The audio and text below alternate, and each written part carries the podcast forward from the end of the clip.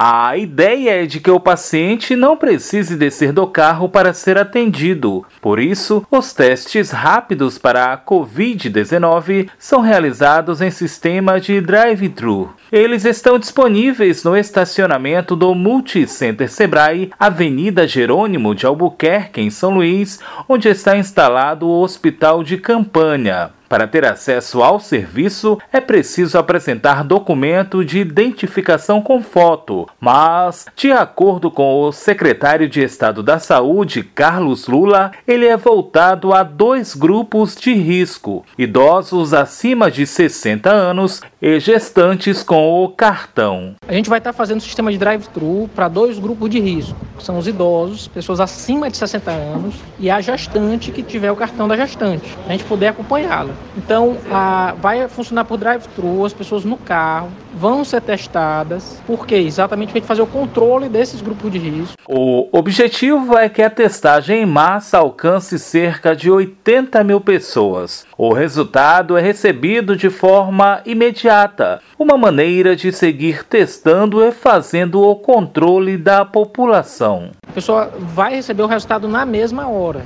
Então é só esperar 15 minutinhos, vai ter um lugar para ele estar com o carro estacionado para esperar o resultado do teste. Serão testes rápidos para a Covid e isso, ah, de um lado, é continuar a nossa política de continuar testando a população e ao mesmo tempo fazer o controle. Porque um eventual foco no idoso ou no gestante, ou na gestante, já é grupo de risco, já é uma população que a gente tem de controlar. Por isso, em caso positivo, o paciente já recebe a orientação e é encaminhado ao hospital de campanha. O atendimento no estacionamento do Multicenter Sebrae, Avenida Jerônimo de Albuquerque, onde está instalado o hospital de campanha, vai seguir até o dia 30 deste mês, de segunda a sexta-feira, das 8 da manhã às 4 da tarde. Horário de chegada. Após, a equipe segue atendendo até às 5 da tarde. Existe a possibilidade de que esse período seja estendido e de que o serviço seja ampliado para outras cidades maranhenses. Da Rádio Universidade FM do Maranhão em São Luís,